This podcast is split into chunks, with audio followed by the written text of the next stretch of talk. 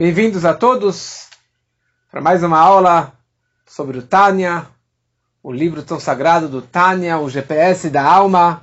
Um, um dia tão especial como esse que para mim, para o Hashem, hoje voltamos para casa, voltamos para casa com a família, depois que o bebê, o menino nasceu no dia do Shabat. Aruch Hashem, agradecemos a Deus pelas brachot, de nos trazer uma alegria tão grande como essa.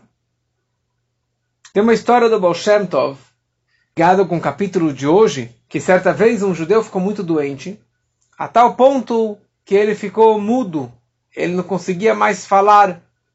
E o médico judeu que estava tomando conta desse paciente, ele give up, ele simplesmente desistiu do tratamento porque ele viu que não tinha nenhuma forma de curar essa pessoa. Quando o visitou aquela cidade, pediu para visitar esse enfermo. E Baal chegou lá e ele disse para que preparassem uma sopa de carne e que logo depois ele iria começar a falar. E isso que fizeram, prepararam uma sopa de carne, o doente comeu e logo depois ele começou a falar, ele voltou e se curou totalmente. E daí o médico vira para o Baal Shem Tov, ele fala, grande mestre, como que o senhor curou esse doente? Eu vi que ele realmente perdeu suas funções, ele não tinha mais como falar, ele estava realmente, não tinha mais como falar e não tinha como curá-lo. E o Baal Shem Tov falou o seguinte, saiba que você focou, se concentrou na doença física. Mas eu foquei e enxerguei a espiritualidade dele. E eu percebi que, na verdade, como é sabido, e é trazido aqui no Tânia, como veremos hoje, que o ser humano ele tem 248 órgãos.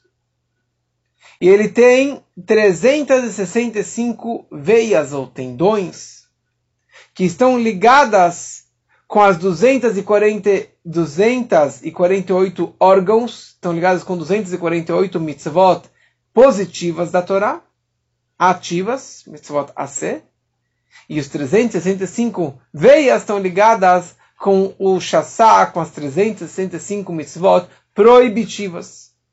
No momento que a pessoa ela peca com uma mitzvah, ela está, na verdade, naquele momento estragando, machucando aquele órgão que está conectada com aquela mitzvah. Se ela o transgrediu uma lota C, uma mitzvah proibitiva, então isso acaba machucando uma veia, um tendão do corpo que está conectada com aquela mitzvah. Quando a pessoa transgrediu muitas proibições, ele pecou muito, então muitos dos seus órgãos ou muitas das suas veias estão, na verdade, estragadas e a pessoa está em perigo de vida. Então eu, disse o Baal Tov, eu conversei com a alma que ela aceitasse em fazer chuva, em retornar para o bom caminho, e a alma dessa pessoa aceitou voltar para o bom caminho, e dessa forma, todos os seus órgãos, todas as suas veias, todo o seu corpo se curou. E dessa forma, ele voltou a falar e ele realmente ficou totalmente curado. Essa é uma historinha do Baal Shem Tov para como uma introdução da ideia das vestimentas da alma. No capítulo anterior, na última aula, nós falamos sobre as forças da alma, sobre as três forças do intelecto, Falamos sobre as emoções, as sete atributos emocionais, os sentimentos do homem. E a gente falou que a ideia da alma divina é que o intelecto domina, controla e gera as emoções da pessoa. Neste capítulo, o Alter Eber explica muito sobre o próximo passo, a próxima etapa, que é chamada as levushei hanefesh, as vestimentas da alma as vestimentas da alma, que são os recipientes ou os transmissores que por intermédio deles o intelecto e as emoções elas podem se expressar na prática. Muitas vezes a gente encontra com um judeu e a gente pergunta para ele: "Você quer colocar tefilim?" Falou, não, não preciso colocar tefilim. Aliás, eu fiquei surpreso outro dia ver um senhor na sinagoga. Eu ofereci que ele colocasse tefilim. Falou, não, obrigado. Eu respeitei, tudo bem. Eu falei, será que ele realmente não se importa com as coisas? Será que ele não está ligado com, com, com o judaísmo, com Deus? Passa um momento, a Torá saiu da arca sagrada, ele foi lá e deu um beijo caloroso. Depois ele foi lá e colocou um dinheiro na tzedakah. E depois ele falou que ele queria fazer mais uma tzedakah. Eu falei, essa é uma alma judaica. Só que essa pessoa, ele conseguiu, na verdade, expressar o seu sentimento de amor a Deus de outras formas. Eu não coloquei tefilim, mas eu coloquei tzedakah. Eu dei um beijo na Torá. Alguma coisa ele pôde expressar para fora. Mas tem pessoas que não expressam nada para fora. Eles mantêm tudo no coração. Como que o meu Zeide costumava falar, a Hartzekeid. Ele tem um coração judaico. Eu amo Israel. Eu plantei árvores em Israel. Eu mando dinheiro de vez em quando lá para o Teniad. Mas você realmente pratica o judaísmo? Você faz as coisas? Não, tem um, um coração judaico. Levi Yehudi, um coração judaico. E a pergunta é, qual o problema de ter um bom coração e de simplesmente manter as suas emoções e o seu judaísmo só no coração? Por isso que é perigoso. A pessoa ela pode ter um, Deus nos livre, problemas cardíacos. Se ele realmente mantém toda a emoção, todo o amor, ou toda a sua raiva, só no coração. Ele precisa, na verdade, descarregar esse peso. Ele precisa compartilhar essas emoções, esses sentimentos nos braços, nos dedos, nas pernas, em todos os seus órgãos, de todo o seu corpo, para que toda a pessoa, quando a gente fala kolatzmotai tomarna, todos os meus ossos ou todos os meus órgãos vão falar e vão louvar e vão é, se conectar com Hashem. Então, depois que eu já entendi com meu intelecto, Chokhmah binadat, com meu Chabad, e eu já conheço Deus. Depois disso, eu tenho um sentimento de amor a Deus, de reverência por Deus, como falamos semana passada. E agora? Depois que eu já senti um, um sentimento de amor por Hashem, eu já senti um sentimento de reverência por Deus. What's the next step? So the next step, fala o Alter são as vestimentas da alma. E a alma é dividida em três vestimentas. Machshavá, Dibur e Masé. Pensamento, fala e ação. Por que isso aqui é chamado de vestimentas ou roupagens da alma? Por que nós nos vestimos? Eu agora estou com camisa social, com, uma, com um terno. Estou dando aqui uma aula. Se eu vou num casamento, eu vou colocar uma gravata. Se eu vou na praia, eu vou de bermuda. Se eu estou à vontade, eu vou estar com shorts. Cada pessoa, ela usa uma outra vestimenta. E a vestimenta expressa a minha personalidade. Tem pessoas que estão de boa, sempre está de camiseta e vai para o escritório de bermuda de havaianas. É uma forma que ele está se expressando naqueles escritórios, escritório da Uber ou da, da Microsoft, são, são escritórios que as pessoas ficam à vontade. Não tem horário para entrar, para sair, trabalham que nem cachorro, mas eles se sentem à vontade. Não precisa mais de gravata. Hoje praticamente ninguém mais usa gravata. Nem os rabinos. Quase nenhum mais usa gravata. Por quê? Para você ter, na verdade, uma interação melhor com as pessoas. Se você fica gravata, eu nunca gostei de gravata, porque meio que me enforca e também é muito formal. Ou seja, em cada ambiente que você vai, você usa uma outra roupa. Você usa um salto alto, ou você uh, vai de chinelo, ou você vai com uma outra vestimenta, porque cada, cada um, ambiente que você se encontra, cada festa que você está indo, você usa um outro tipo de roupa. Por quê? Porque dessa forma você está expressando a tua personalidade. Tem, tem roupas que te fazem você mais à vontade e você interagir melhor com os outros. E tem roupas que deixam você a pessoa mais séria, a pessoa mais elevada, a pessoa mais, mais é, seca, mais fria. Ou seja, as roupas não necessariamente que elas expressam a minha personalidade o que está dentro de mim. Porque tem pessoas super simples que sempre estão vestidas à risca, que sempre estão chiquérrimas.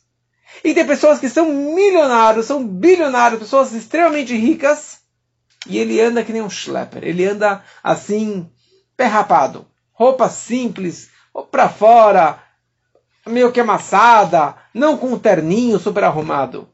Ou seja, não expressa a riqueza dele, não expressa a personalidade dele. Ou seja, a roupa é um meio de comunicação, de ligação, é um meio de expressão para o meio ambiente. Como uma pessoa ela consegue expressar o seu intelecto para fora? Como ele consegue expressar aquilo que ele está sentindo? Essa que é a vantagem da fala. A fala é uma vestimenta. Como que eu me comunico com vocês? Através da fala. Eu estou dando um shiur, falando, me expressando dessa forma. Estou me conectando com vocês.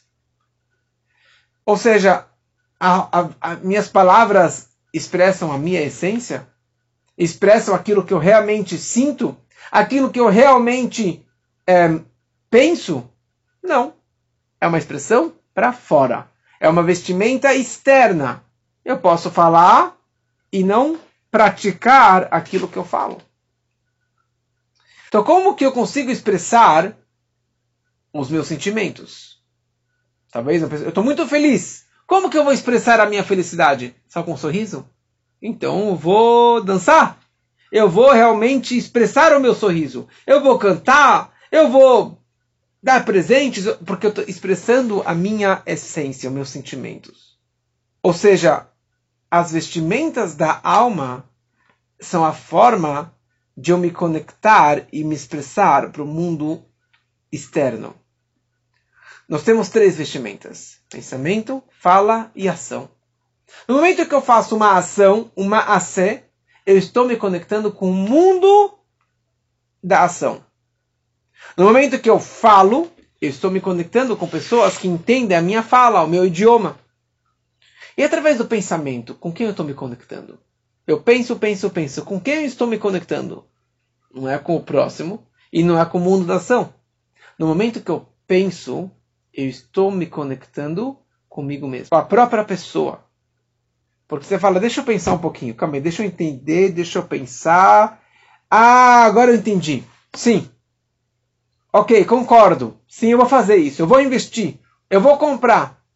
Porque o pensamento, na verdade, eu estou saindo de mim, mas entrando dentro de mim mesmo. Quer dizer, essa é a ideia do pensamento. Certa vez, um, o Alter Ebe, ele tinha um grande discípulo, que ele acabou falecendo.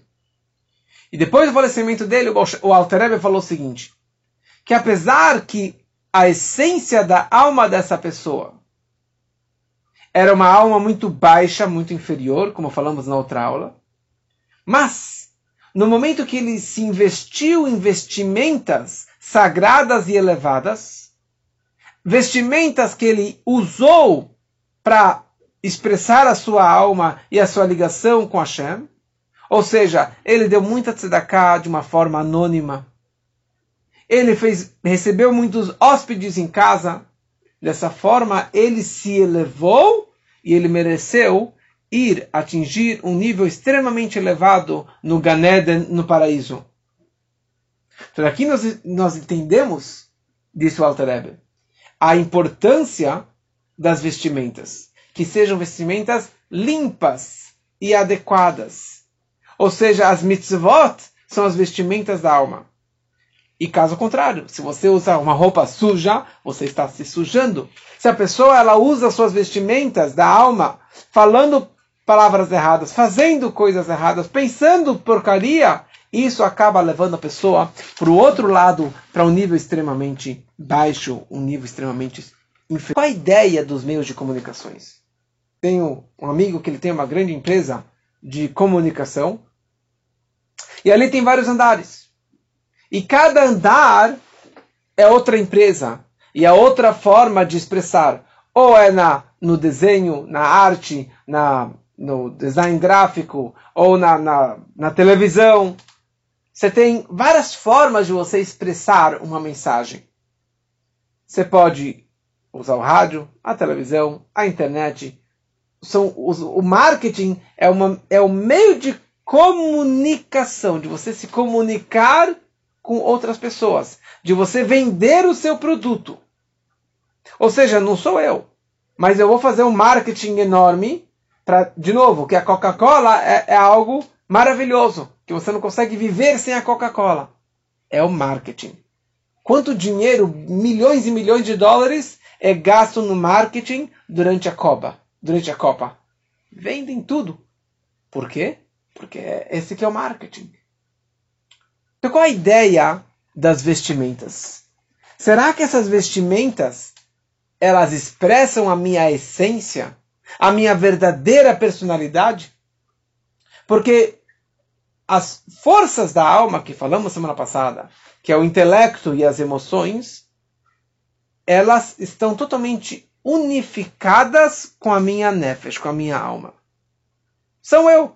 O pensamento, a essência, o, o intelecto sou eu. As minhas emoções sou, sou eu.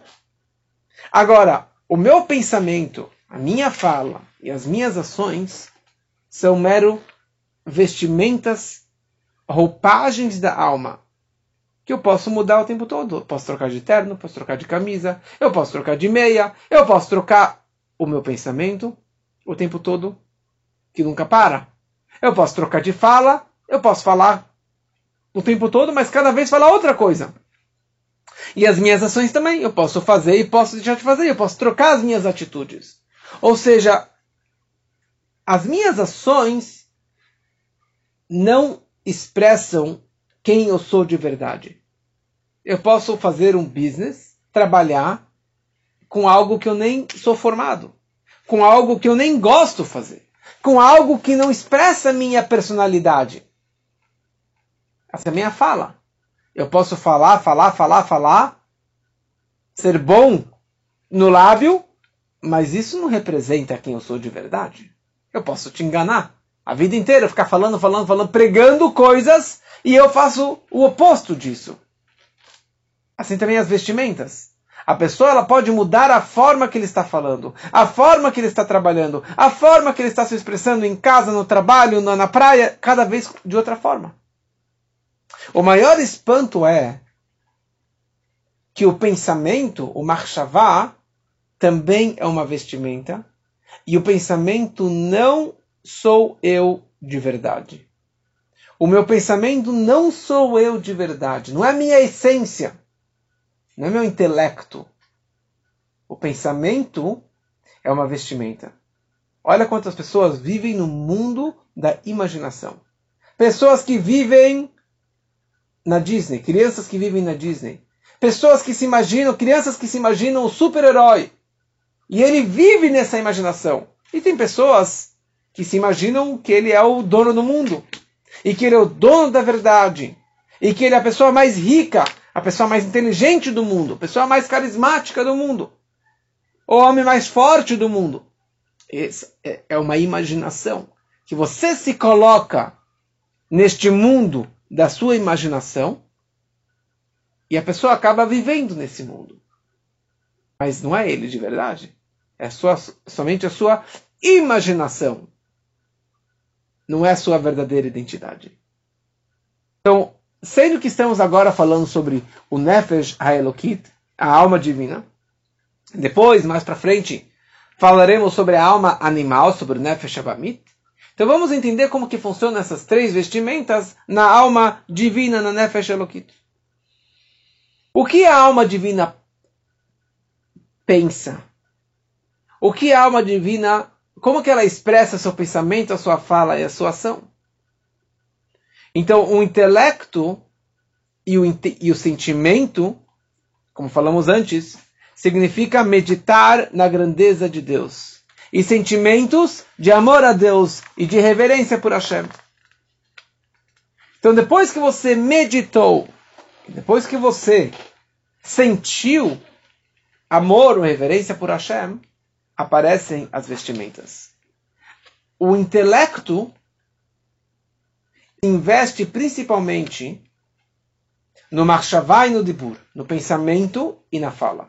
A alma divina, ela quer estudar Torá, que é a sabedoria divina. Para você estudar Torá, você vai usar a cabeça e a fala, como agora estamos falando palavras de Torá. Os meus sentimentos, os meus regues, as minhas emoções se expressam na vestimenta da ação. Se eu tenho um sentimento de amor a Deus, eu vou fazer mitzvot a ser. As mitzvot ativas, positivas. Fazer kasher, fazer o Shabat, colocar o tefilim, acender as velas, dar tzedakah, fazer a reza e assim por diante. Se eu tenho um sentimento de reverência por Deus, então eu vou fazer as mitzvot proibitivas. Ou seja, eu vou deixar de transgredir tais proibições, eu vou deixar de comer tais coisas, eu vou deixar de, de transgredir o Shabat e assim por diante. Agora, o que acontece, ou o que vale fazer uma mitzvah, fazer uma ação sem nenhum sentimento? Faz, colocar o tefilim sem nenhum sentimento. Comer kasher sem nenhum sentimento. Dar uma tzedakah sem nenhum sentimento. O que vale? Ou, será que vale fazer uma mitzvah sem nenhum sentimento? Ou que eu preciso, tudo que eu for fazer, eu preciso entender, eu preciso sentir, eu preciso vibrar. Será que precisa ser dessa forma? E se eu não vibrar? E se eu não sentir? O que, que vai acontecer? Para isso tem três tipos de relacionamentos de marido e mulher. Três situações. Então, tem o um casal que se ama. Ou, na verdade, o homem fala que ele ama a mulher. Que é mais importante a mulher escutar que o homem ama ela do que ao contrário. Como já falamos outras vezes, que o homem ele é o doador, ele é uma espia, e a mulher é o receptor. Então, o homem que tem que dar roupa, dinheiro, joias e amor e, e, e relação marital para sua esposa. Mas isso aqui é uma outra história. Então o marido ele fala que ele ama a esposa. E a mulher fala: desculpa, você não me ama. Se você realmente me ama, então fale: eu te amo. I love you. Fala. A mulher já ouviu mil vezes, mas ela precisa escutar mais uma vez um sentimento, a fala dele é para que ele expresse o seu sentimento de amor na prática, na fala, numa ação. Então, esse é o primeiro tipo de marido. Que ele não sabe expressar, não sabe falar, ele só faz símbolos, ele faz gestos, mas ele não realmente não fala, não demonstra esse amor que ele tem por ela. Um segundo tipo de marido é que ele realmente ama e ele expressa para ela o seu amor. Então ele viu que o computador de casa quebrou. Então ele comprou um novo computador. Falou: Tá vendo como que eu te amo? Esse daqui é o presente de aniversário para você, minha querida esposa. A geladeira quebrou. Eu comprei uma nova geladeira para você, minha querida esposa. O, o aspirador quebrou. Então, tá vendo como que eu te amo? Olha só, te comprei um presente maravilhoso. E ela manda ele para aquele lugar. ela fala: Desculpa, você não está me expressando amor nenhum? Você se ama. O computador é para você também. E o aspirador, a geladeira é para você também, não é só para mim. Então, o terceiro marido, ele got the message e ele entendeu que ele precisa fazer algo por ela. Então ele vai lá, vai na joalheria, compra uma joia, gasta uma fortuna e leva para casa. Ele pega a joia e joga na mesa, joga na cama, falou: Tó, pega! essa joia. Esse é o presente que você tanto quis. Ele olha, ela olha para a joia, olha para ele, falou: não, não, não, não, não, não é isso que eu queria. Eu queria você, não queria a joia. Eu queria o teu sentimento, o teu amor. Pega essa joia e, e coloca em outro lugar, mas não dá para mim essa joia. O verdadeiro marido não precisa ser uma joia. Pode ser uma rosa. Pode ser lavar a louça. Pode ser um gesto, uma palavra, mas aquele gesto que ele vai fazer que seja com palavras de amor e com sentimento de amor. Essa é a forma que o marido deve expressar amor pela esposa. Não simplesmente fazendo gestos, não comprando coisas que ele gosta, ou dar para ela aquela uma rosa com uma fala bonita, com um gesto bonito. Mesma coisa em relação a cumprir as mitzvot, para nos conectarmos com Deus. Você pode falar o dia inteiro que você ama Deus, que você ama Israel, que você ama o povo judeu, mas enquanto que isso está só na teoria, só está no teu coração, você não está expressando na prática. Então o nosso, o nossa, nossa esposa, o Hashem, ele não vai escutar. Porque não é isso que ele quer de gente. Então a primeira, o primeiro tipo judeu, ele fala, eu tenho um coração judaico, eu tenho um Yiddish uma cabeça judaica, eu gosto do judaísmo, mas não faz nada na prática. O segundo, ele faz. Ele gosta de fazer as coisas, mas ele faz do jeito dele. Ele faz do jeito dele. Ou seja, ele vai fazer um kiddush no Shabat com vinho não kasher. Eu vou na sinagoga, mas eu vou transgredir o Shabat, eu vou de carro.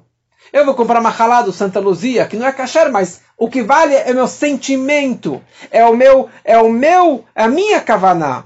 Mas não importa com Deus. Mas a halá não é kasher. Então como que você vai fazer uma mitzvah se não é isso que Deus quer de você? Ou você vai usar um tefilim porque era do seu avô então tem muito sentimento naquele tefilim, mas ele não é kasher. Ou você tem uma caixinha de mezuzá na porta, tem nada dentro. Ou tem um papelzinho dentro, ou um pergaminho que não é kasher. Não, o que vale é a intenção, o que vale é, é, o, é a simbologia dessa mitzvah. Mas não importa se está kasher ou não está kasher. É que nem o marido que compra um computador para si. Ele compra um aspirador para si mas não importa por ela. Então está fazendo, mas não está se conectando com Deus dessa forma, porque está fazendo do teu jeito, mas não da forma que ele quer, porque ele não entende um, vinho, um kiddush com vinho no kasher, ele não entende, ele não, não sente o seu sentimento de amor por ele se a sua mezuzá não está kasher, se seu filho não está kasher. Porque o judaísmo não é tradição. O judaísmo não é simplesmente o meu sentimento. É muito além disso. Então tem o terceiro judeu, que ele entendeu. Tá bom, o tefilim tem que ser kasher, a mezuzá tem que ser kasher, o vinho tem que ser kasher, mas ele faz, by the way, ele pega a joia e joga na cama. Ele coloca o tefilim e tira o tefilim. Ele faz o kiddush, mas só pra, por obrigação. Só, assim, de passagem. By the way, mas sem se dedicar nessa mitzvah. Agora, no momento que a pessoa ela cumpre uma mitzvah com um sentimento e com toda a kavaná, com toda a meditação e com toda a, a intenção correta naquele preceito, então toda a minha personalidade, toda a minha essência está com uma harmonia perfeita. Porque aqui meu intelecto está meditando na grandeza de Hashem. E isso despertou dentro de mim um amor a Deus e uma reverência por Hashem. E, consequentemente, eu vou estudar Torá, pensamento e a minha fala. E depois eu vou chegar a fazer mitzvot na prática, com dedicação, com sentimento de amor e reverência por Hashem. Isso significa uma harmonia perfeita. E essa que deveria ser a forma que a alma divina, que um judeu ele vai e faz as mitzvot, ele faz os preceitos judaicos. Então, com isso, nós chegamos, entendemos o que são as mitzvot. Qual é a ideia das 613 mitzvot? 613 preceitos. Então, tem várias pessoas, como que eles enxergam o judaísmo.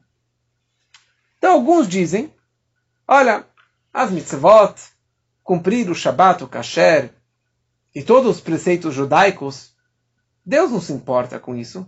Você acha que Deus se importa se a mezuzá tem alguma coisa dentro não tem? Se está kasher não está kasher? Se tem uma letra que não está kasher? Você acha que Deus se importa se aquele vinho que eu estou fazendo é kasher ou não é? Você acha que Deus se importa se eu comer um pãozinho no Pesach? Ou comer alguma coisinha no Yom Kippur? E assim por diante? Então Deus não se importa. Ou seja, as minhas ações não, não têm nenhum significado, não têm nenhum sentido. Então, por que a Torá descreve 613 mitzvot e todas as suas ramificações?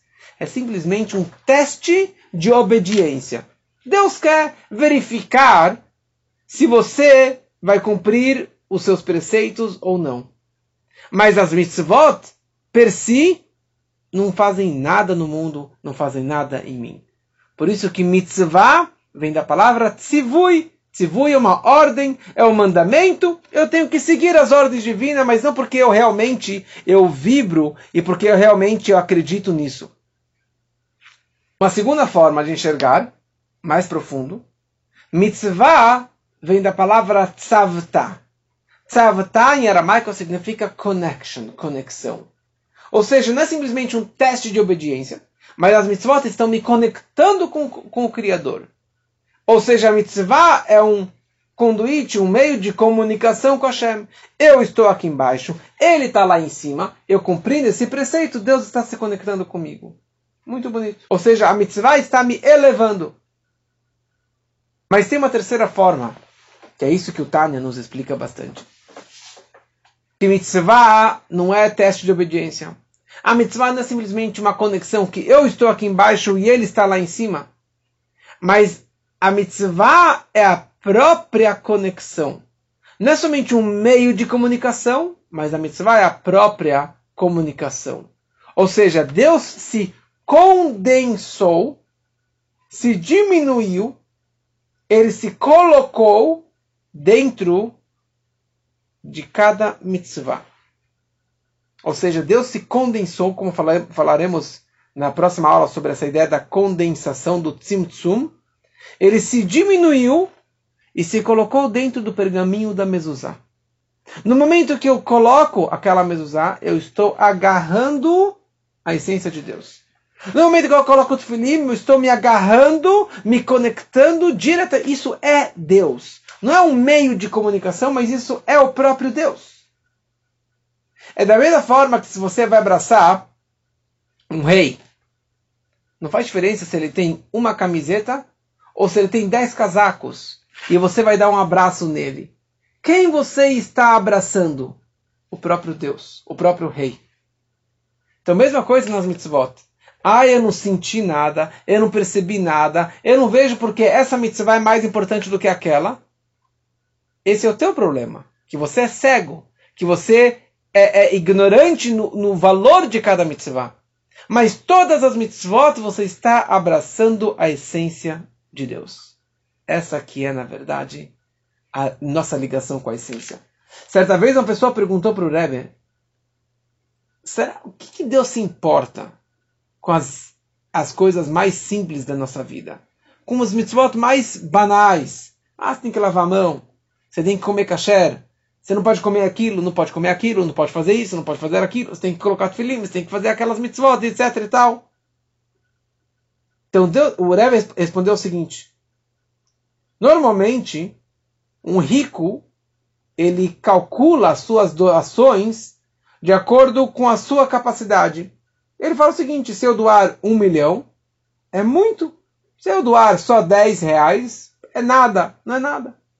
Agora, se ele é um bilionário, uma pessoa que tem muito, muito mais dinheiro, então ele, na verdade, quando ele for doar, ele não vai doar de, acordo com as suas, é, suas medidas, mas sim com o benefício daquela sua doação.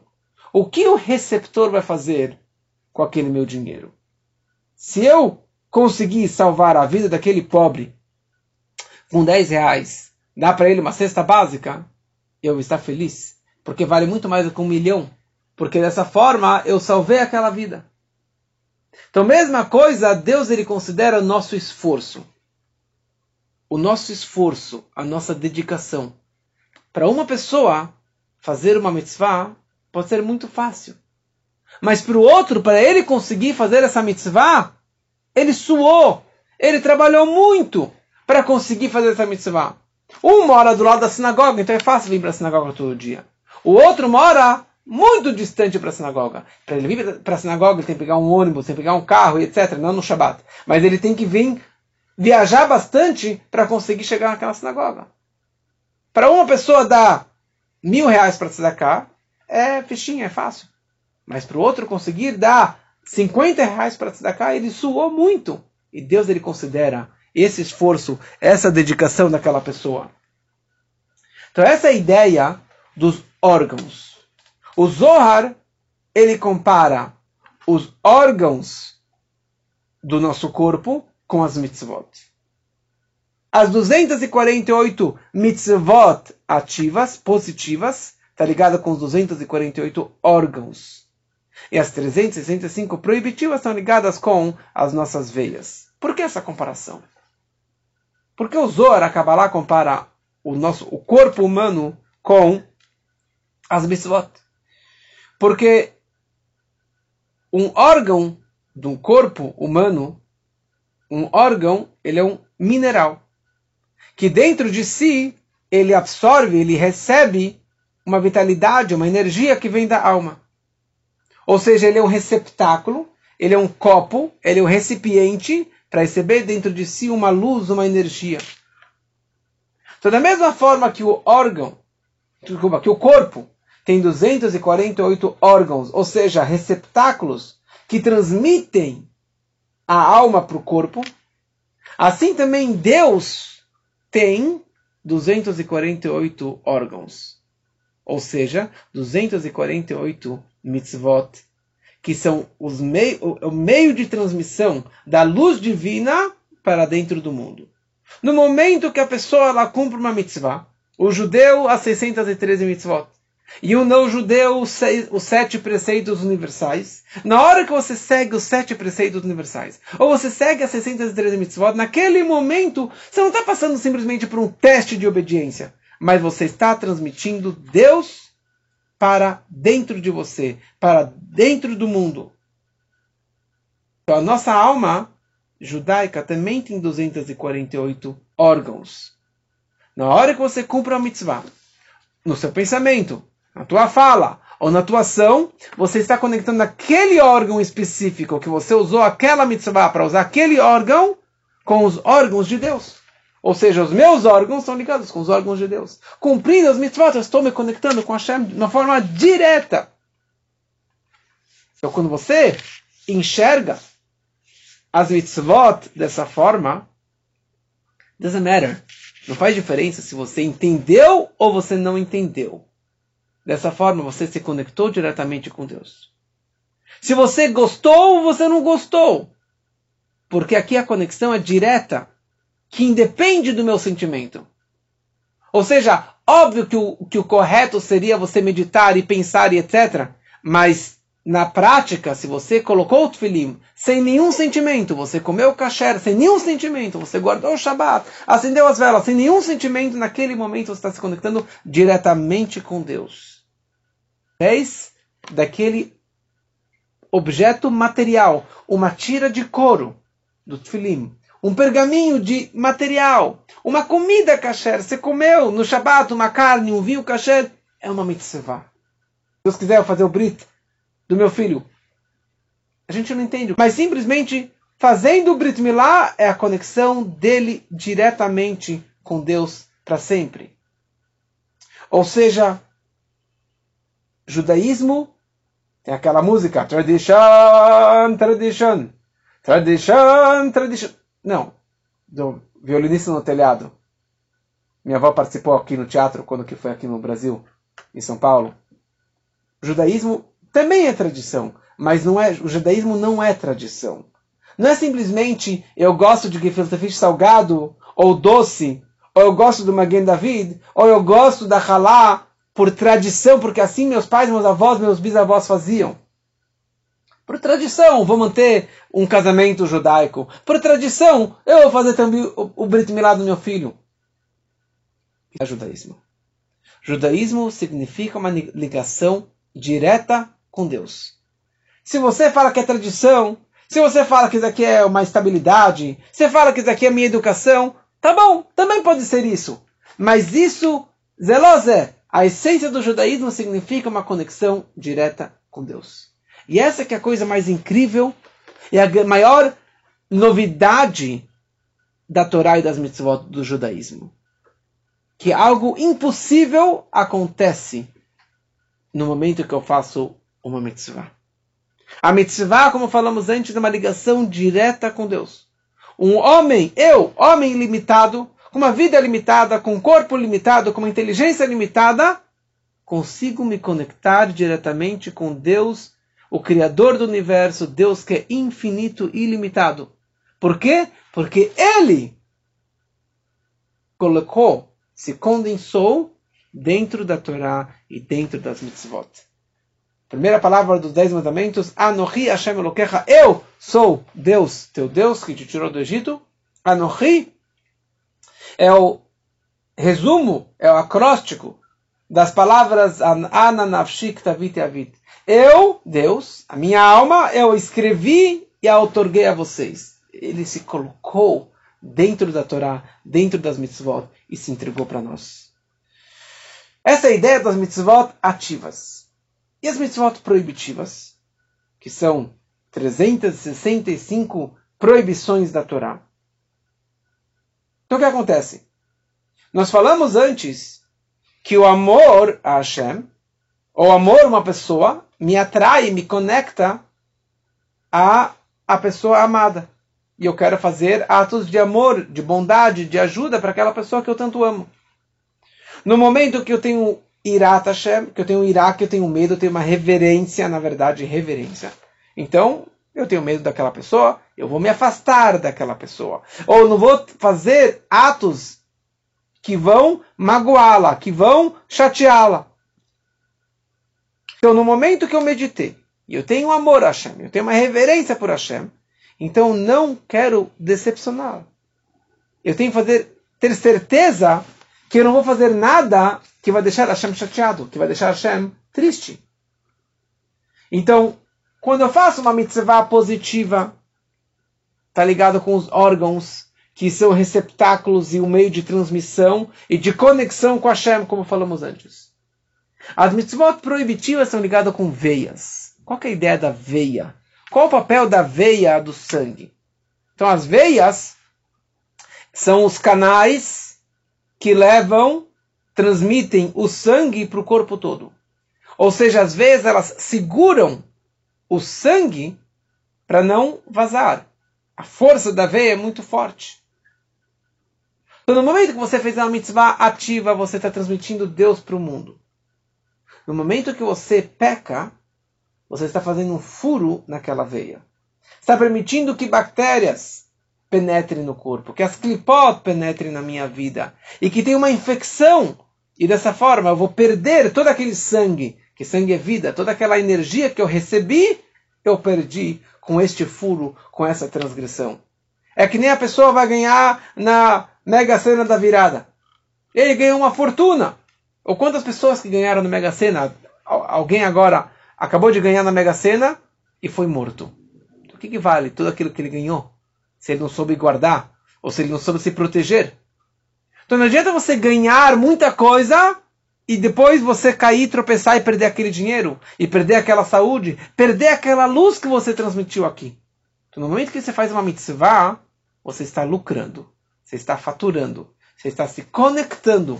Então você tem que se cuidar ao máximo para não perder essa fortuna, não perder essa energia, não perder essa luz que você transgrediu, transmitiu. Então aqui nós concluímos, ligado com a história do Baal que falamos no começo, que a saúde espiritual e a saúde material está conectada com o cumprimento das mitzvot. Cada mitzvah está ligado com um órgão. Essa é a importância das mitzvot. Então um tzadik, um verdadeiro líder, que ele enxerga por cima, então ele percebe a espiritualidade.